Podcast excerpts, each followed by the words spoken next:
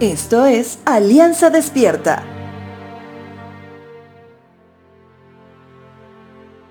Desde que somos niños, una de las consignas de los padres es de cuidarnos para que estemos bien.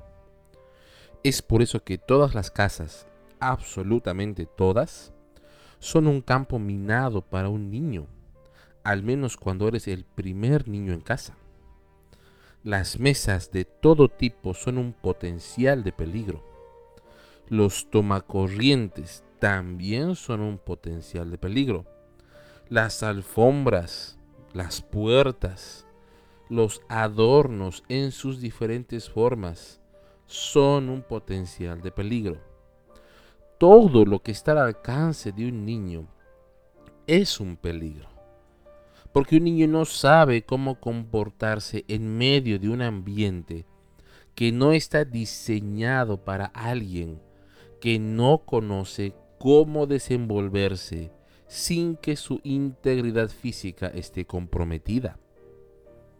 A pesar que ya somos adultos y la casa ya no es un peligro, aún hay todo un mundo afuera que sigue representando peligro. Conductores en estado de ebriedad. Autoridades iracundas sin apego a la norma. Cambios climáticos violentos. Mínima seguridad industrial en construcciones en la calle.